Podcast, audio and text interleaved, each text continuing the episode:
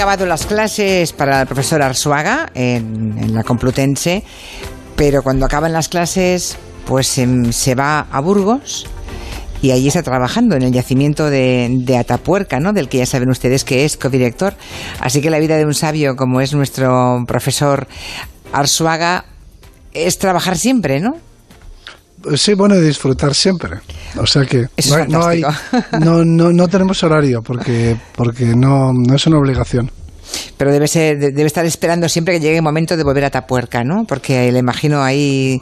Sí, el trabajo de un paleontólogo tiene mucha relación con el campo, al menos tal y como yo lo entiendo, como entiendo yo la paleontología, es, es un trabajo al aire libre, tiene un componente por lo menos un componente si se quiere hasta de aventura, ¿no? romántico, de estar en la naturaleza y de buscar y de, y de a veces pues dar con algo.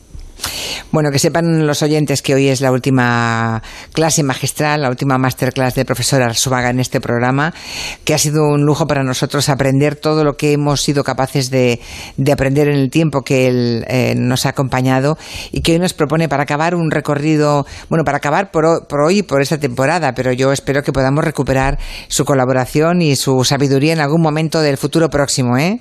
Profesor Arzuaga, que lo sepa que no lo vamos a dejar así irse para siempre, ¿eh? ni mucho menos. Hoy nos propone un, experimento que es recorrer el cuerpo humano de los pies a la cabeza, ¿no? Para, para analizar cómo, cómo ha sido la, evolución del, del Homo sapiens. Claro, es que el cuerpo es un libro es un libro que nos cuenta nuestra historia evolutiva. En el cuerpo tenemos, eh, pues tenemos los 3.500 millones de años de, evolución, no solamente de evolución humana, porque muchas de las cosas de nuestro cuerpo, la mayoría, la inmensa mayoría, son anteriores a la aparición del ser humano. Así que simplemente repasando nuestra anatomía, nuestra fisiología, etcétera, estamos eh, leyendo en este libro que es nuestro cuerpo. Y aparte de que a mí me parece que, es, es imprescindible que que todos tenemos un cuerpo, ¿no? Y que todos lo entendamos, nuestro propio cuerpo. ¿Por dónde empezamos a leer entonces? De los pies a la cabeza. Eso, de, abajo arriba, venga, va. A mí me gusta de los pies a la cabeza. y es más, eh, alguna vez he dado alguna clase, me gustaría dar más, salirme un poco de lo convencional en la docencia, pero eh, una buena forma de explicar la evolución humana es delante de, por ejemplo, de una escultura griega. Supongamos que estamos delante, pues yo qué sé, de, de, del diadumenos, de, eh, de algún escultor, de alguna escultura clásica griega, de alguna Venus, por ejemplo, clásica griega, y entonces y explicar la anatomía con la estatua delante. Y estaría por los pies. Sí, es todavía mejor con uno mismo en bañador delante, ¿no? Así es como debería explicarse, siempre lo digo, debería explicarse la evolución humana en, en una piscina, en bañador, porque ahí es donde tenemos la evolución humana estaba pensando en una frase muy recurrente cuando decimos que alguien es sensato. Decimos, este se viste por los pies. Sí, claro, ¿Eh? porque es como, Es como si, no, como si sería un poco absurdo hacerlo. Los buenos, sí, sí, pero es como si los buenos cimientos, ¿no? Empezaran por ahí, ¿no? Pues claro, sí, porque el pie, el pie es un prodigio de la evolución. Eh, podríamos pasarnos toda esta charla y varias más esta clase y, y hasta todo un curso hablando de pies. Solo del pie. Sí, porque en el pie está mm, toda la evolución, el pie procede de las aletas, para empezar. O sea, que eso nos lleva a la era primaria. Hablar del pie, en serio, nos llevaría a los peces, a los peces que tenían unas aletas, los peces de los que descienden los anfibios, que eran unos peces que tenían un tipo de aletas especiales, que tenían huesos en el interior de la aleta y que por eso cuando salieron a tierra y se convirtieron en anfibios, como tenían cinco radios en las aletas, cinco como rayos, cinco alineaciones, cinco ejes de huesos, pues por eso tenemos cinco dedos. O sea que ya el, análisis, la primera aproximación al pie humano nos lleva hasta el mar, a los océanos o a, los, a las aguas dulces de la era primaria, allá por el Devónico, cuando salimos del agua. Es un viaje en el tiempo, un pie. Pero bueno, el, eh, el pie humano es diferente del pie de cualquier otro, es muy diferente de cualquier otro vertebrado y de cualquier otro mamífero, porque, para empezar, nuestro dedo gordo del pie sí. Eh, eh, no es divergente con respecto a los otros ni es más corto con respecto a los demás. Eh, de los, por ejemplo, de los simios y de los monos, se dice que son cuadrumanos porque tienen como cuatro manos. Los pies no son muy diferentes de las manos y tienen la misma función que es su función es la de trepar, ¿no? La de rodear el pie como la mano sirven para rodear una rama. y aferrarse, agarrarse a ella. Nuestro pie no. Y eso hace que nuestro dedo gordo no se parezca en nada al dedo pulgar. El dedo pulgar está muy lejos, la yema del dedo pulgar está muy lejos de la yema de los otros cuatro dedos y además se puede separar, eh, se puede abducirse técnicamente. El dedo pulgar es, es divergente, mientras que el dedo gordo no, está alineado con los otros dedos. Bueno, ese es un primer dato. Cuando encontramos en la evolución humana un pie así, y eso se piensa que ocurrió hace cuatro millones y poco más de años, con los primeros australopitecos, pues ya teníamos la postura hípeda conseguida, plenamente conseguida. Eso para empezar. Eh, pero en segundo lugar... Es la primera pista, es la primera pista de que aquello es un poco nuestro origen. O una huella, o una, huella. Bueno, claro, es, una, huella. Ese pie ya no a veces la huella, a veces la huella. Hay un yacimiento célebre que tiene tres millones y medio de años, que es un yacimiento formado por rastros, un tipo de fósil que se llama mm, ignofósil, que es simplemente un rastro, una huella de pisadas. Porque en la huella de pisadas, de las en un rastro de pisadas, está toda la fisiología de la locomoción. Como eh, podemos ver todos este verano cuando vayamos a la playa. Hay que fijarse en la huella que dejamos con el pie. Ahí veremos toda la evolución humana. Que, lo sepan, yo es una invitación. Cuando caminen por la, arena de la playa. Casi una exigencia. Eh, fíjense en la huella que dejan. La huella es fundamental y entonces podrán además fijarse, una vez que vean la huella, podrán ver cómo funciona la locomoción bípeda. Verán que primero impulsan el pie, caen sobre el talón, eh, hay una bóveda plantar y un arco plantar.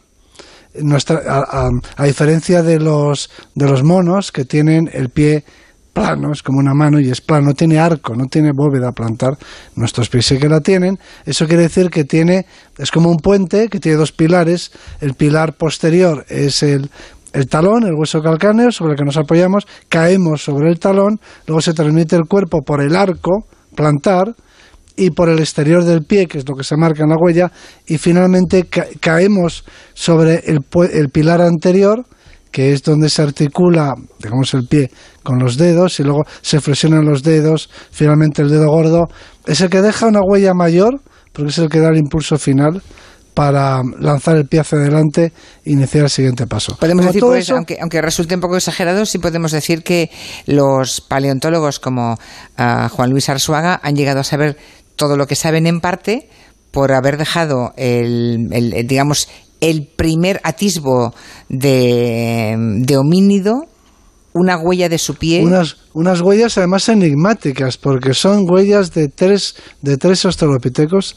Eh, curiosamente, eh, las del rastro de la derecha son dos individuos que se van pisando, que el de detrás va pisando sobre las huellas del anterior, no sabemos si por juego o por lo que sea, y eh, el rastro izquierdo es el de un niño, una cría, seguramente. Hay un momento en el que se gira lo que, la que quizá fuera su madre, ¿no?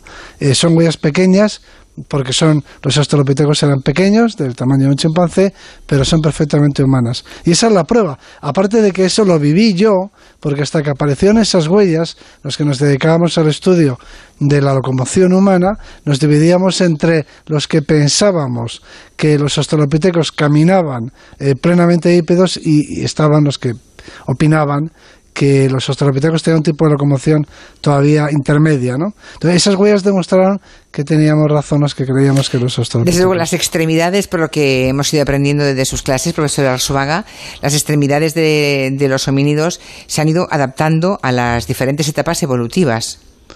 Por supuesto. Pero vamos a subir un poco hacia arriba para ver si conseguimos llegar en este rato a la cabeza, yo creo, ¿no? Vale, a la cabeza, por donde, donde usted me diga. Yo, yo voy pues al, órgano que usted me diga. subiremos por las tibias. Sí. Eh, no lo vamos a detener en ellas. La tibia humana no es eh, excesivamente diferente de la tibia de un chimpancé. O sea que de ahí pasamos a la rodilla. Eh, simplemente. Y ahora de, la rodilla nos vamos a los muslos, donde están los fémures, que eso sí que son muy diferentes en nuestra especie, porque nuestros fémures son convergentes, es decir, desde los lados de la cadera convergen hacia las rodillas. En los cuadrúpedos, las patas, las extremidades, son como las patas de una mesa, son verticales, ¿no? No convergen hacia el centro, eh, mientras que, porque tienen, se apoyan en cuatro extremidades, mientras que en nuestra especie, en nuestros fémures están, forman un ángulo mm, desde los lados de la cadera, desde la articulación, con la cadera de la cabeza del fémur hasta juntarse en las rodillas. O sea que si nos miramos unos a otros, veremos que nuestros fémures se unen en la rodilla, pero desde arriba. Arriba están muy separados, uno a cada lado de, en cada acetábulo, a cada lado de la cadera, eh, muy separados al principio, arriba del todo, y, y, juntos, casi en contacto, abajo del todo. Esa angulación es pregunta de examen eh, en, las asignaturas que yo doy y es característica de, de los bípedos humanos. O sea, esa angulación nos define como humanos. Absolutamente. De hecho, si aparece un fémur, si aparece la parte, digamos, la mitad inferior de un fémur y apreciamos que entre los cóndilos, es decir, la articulación de la rodilla y la caña del fémur, lo que se conoce como la diáfisis, se, existe ese ángulo, es decir, que el fémur, que la diáfisis no es vertical, ya sabemos que es un bípedo. Sigamos, con eso. sigamos subiendo, ya sabemos algo más. La cadera es absolutamente distinta. En nuestra especie es única. La cadera, ahí sí que yo me, me, me explayaría si pudiera, porque la cadera fue el tema de mi tesis doctoral hace muchos años y, y, la cadera tiene tanta información en relación con tantos aspectos de la bueno pues de la biología humana que no acabaríamos nunca. Primero, la locomoción bípeda. La cadera es em, diferente de la de cualquier otro cuadrúpedo. Todos los demás cuadrúpedos son iguales. Un chimpancé, la cadera de un chimpancé, la pelvis de un chimpancé, se parece más a la de una oveja que a la de un ser humano, que somos parientes mucho más cercanos. Pero es que, además, es que además por la cadera nacen los niños, a través del canal del parto. Y la cadera tiene que ver con el sexo. Y la cadera tiene una cosa que voy a mencionar ahora, como parte de este, mm, esta, esta comparación, la comparación entre eh, eh, esta, este análisis de las esculturas griegas, que hay una característica, es que los hombres y las mujeres tenemos cuerpos diferentes. Eso se llaman caracteres sexuales secundarios. Pero eso también ocurre en otras especies. Eh, cada especie tiene su patrón, eso se llama dimorfismo sexual y es específico de cada especie. O sea, las diferencias entre los machos y las hembras son distintas en cada especie. O sea, la manera en la que los machos y las hembras se diferencian no es la misma en un ciervo que en un humano que en un chimpancé. Cuando decía que la cadera eh, mm, condiciona o dice o explica mucho de, de, la sexualidad de los humanos? ¿A qué se refiere, profesor? Bueno, pues para empezar, porque a diferencia de lo que sucede entre los cuadrúpedos, es decir, el resto de los mamíferos terrestres, en los que la vagina eh, se abre em, hacia posterior, dorsalmente, se dice, en nuestra especie em, por lo tanto, la, la, vulva tiene una posición posterior eh, retroisquiática, se dice técnicamente, en nuestra especie. La vagina tiene eh, una dirección eh, ventral, inferoventral, vamos a hacerlo así. Y eh, eso hace que el parto sea más dificultoso, para empezar. En, en, los cuadrúpedos, el útero y la vagina están alineados, forman parte de la misma, tienen la misma dirección, uno está a continuación del otro. En nuestra especie forma un ángulo recto. El, el útero sigue el eje general del tronco, del abdomen, de la cabeza abdominal, mientras que la vagina está angulado, formando un ángulo recto y se abre hacia adelante en la vulva, una posición distinta. Eso quiere decir también, entre otras cosas, que el parto es ventral en lugar de dorsal en nuestra especie y más complejo, porque hay un cambio en la dirección, en la trayectoria del, del parto, el canal del parto está acodado, forma un ángulo recto, y también que la cúpula eh, frontal es más frecuente. O sea que, a, cambio de poder, a cambio de poder tener una, una cópula eh, frontal con el macho de la especie, eh, parir nos cuesta unos dolores terribles, digamos. En realidad eh, tiene que ver con la conmoción bípeda, ¿no? Con la postura bípeda. le, cambia la orientación de la vagina y, eso pues condiciona O sea, el precio que pagamos las mujeres, digamos, el, precio, el, tributo que pagamos por, por, un parto tan doloroso y tan complicado, por un canal vaginal, un canal de parto tan complicado, es ser bípedo. Ser bípedo es, el gran problema, unido. Ya ser bípedo hace que el canal del parto sea, yo lo defino como, un, para empezar, es, un cilindro. En el resto de los mamíferos, el en, los, en los chimpancés, por ejemplo, el canal del parto es un cilindro, simplemente. En nuestra especie es un cilindro que está retorcido, es decir, es un tornillo, para empezar, y en segundo lugar es un tornillo doblado Y eso hace que el, el mecanismo del parto sea muy complejo porque el niño tiene que girar, girar la cabeza, girar los hombros y además desacompasadamente porque la cabeza está en ángulo recto con los hombros. Todo es complicadísimo y luego además tiene que flexionarse y extender la cabeza porque tiene que recorrer un canal del parto que está doblado en ángulo recto. Es decir, tiene que salir por un tubo que está doblado en ángulo recto retorcido. Pues eso eh, complica mucho el mecanismo. Desde luego, escuchándole el profesor Arzuaga... Se le quitan a una las ganas, ¿no? No, no, sí, no, no, ah. se, le quitan una las ganas, pero es que además eh, me parece un milagro que hayamos llegado hasta aquí. Es un milagro de... eso unido al aumento del tamaño del cerebro, claro. Claro, el factor que es la clave de todo, ¿no? Es, es, una parte del problema, si se quiere llamar así. Porque claro, el cerebro crece y crece en la evolución, eso quiere decir que los niños, eh, el feto a término cada vez tiene un cerebro más grande, una cabeza más grande que tiene que pasar por ahí, y eso hace que se, el, parto, el parto sea cada vez más ajustado y al mismo tiempo que eh, no se pueda completar el desarrollo. Se suele decir, exagerando un poco, pero no está mal dicho, que eh, un recién nacido humano eh, o un niño humano alcanza el estado de desarrollo de un recién nacido de un chimpancé a los casi 12, 12 meses de vida eh, extrauterina.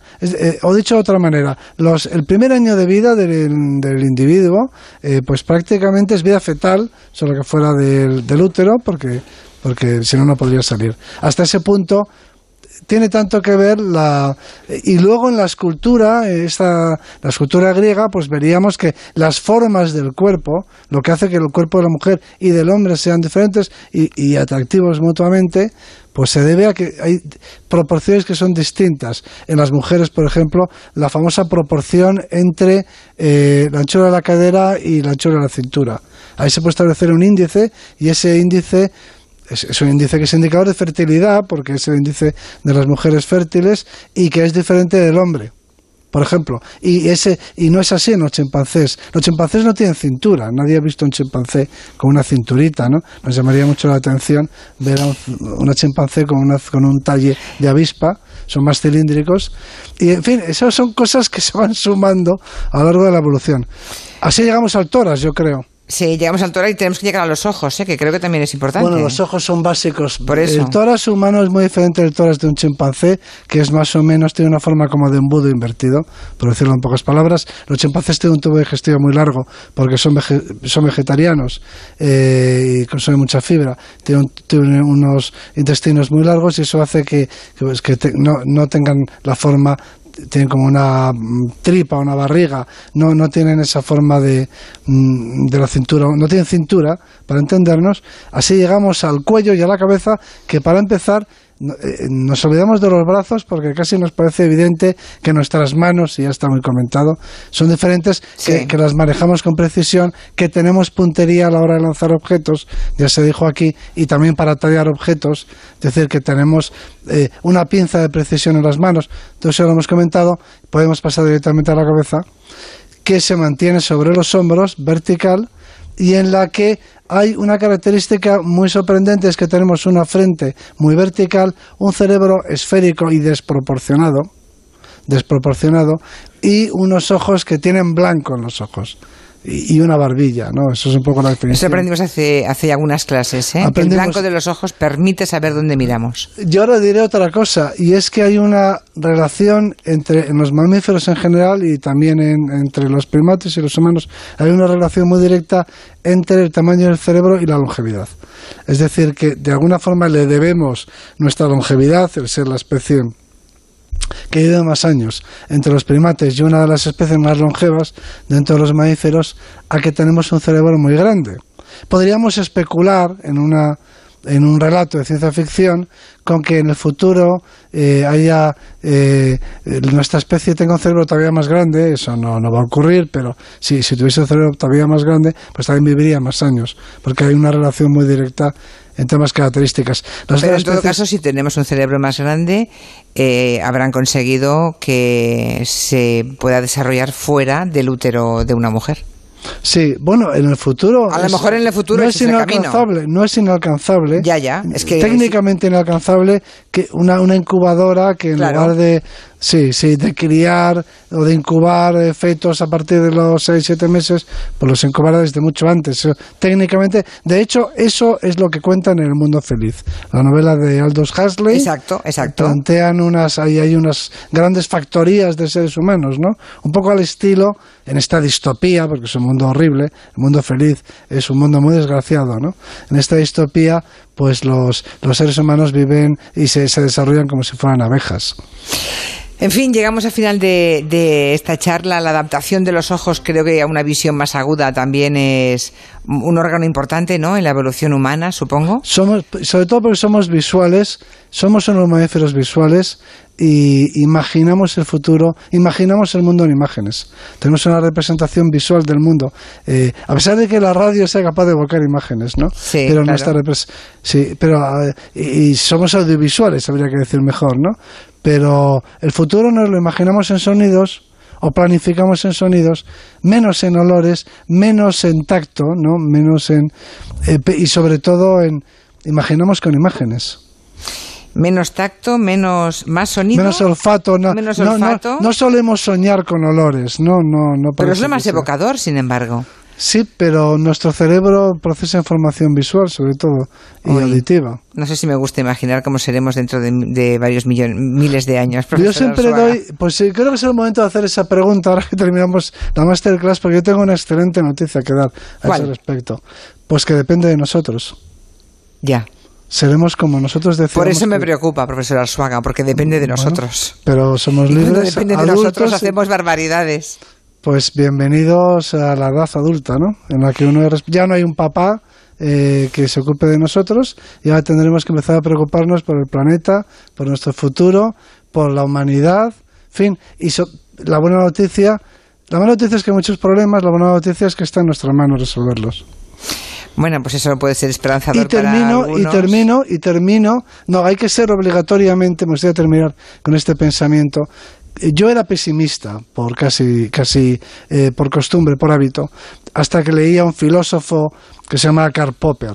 Eh, Karl Popper fue un filósofo austriaco que, de ascendencia judía, que tuvo que ver de los nazis, tuvo que exiliarse, en fin. ¿Y qué encontró en Popper que le, que le convenció para pues dejar de ser pesimista? Pues, pues porque Karl Popper decía, a pesar de todo lo que había ocurrido en la vida, que nuestra obligación era ser optimistas, porque el pesimista no hace nada, el pesimista se queda quieto, eh, y que no tenemos derecho, decía él, no tenemos derecho a decir a los jóvenes, a nuestros jóvenes, a nuestros hijos, que han tenido la desgracia de nacer en un mundo horrible, y terminaba la frase diciendo, cuando hay tanta gente que merece ser ayudada y puede ser ayudada por nosotros. No tenemos el derecho de ser pesimistas cuando hay tanta gente que merece y puede ser ayudada. Pues nos quedamos con esa última reflexión que creo que es una forma de poner un lazo final a esta intervención, a esta última masterclass. Profesor Arzuaga, ha sido un placer, hemos aprendido mucho con usted y volveremos a llamarle.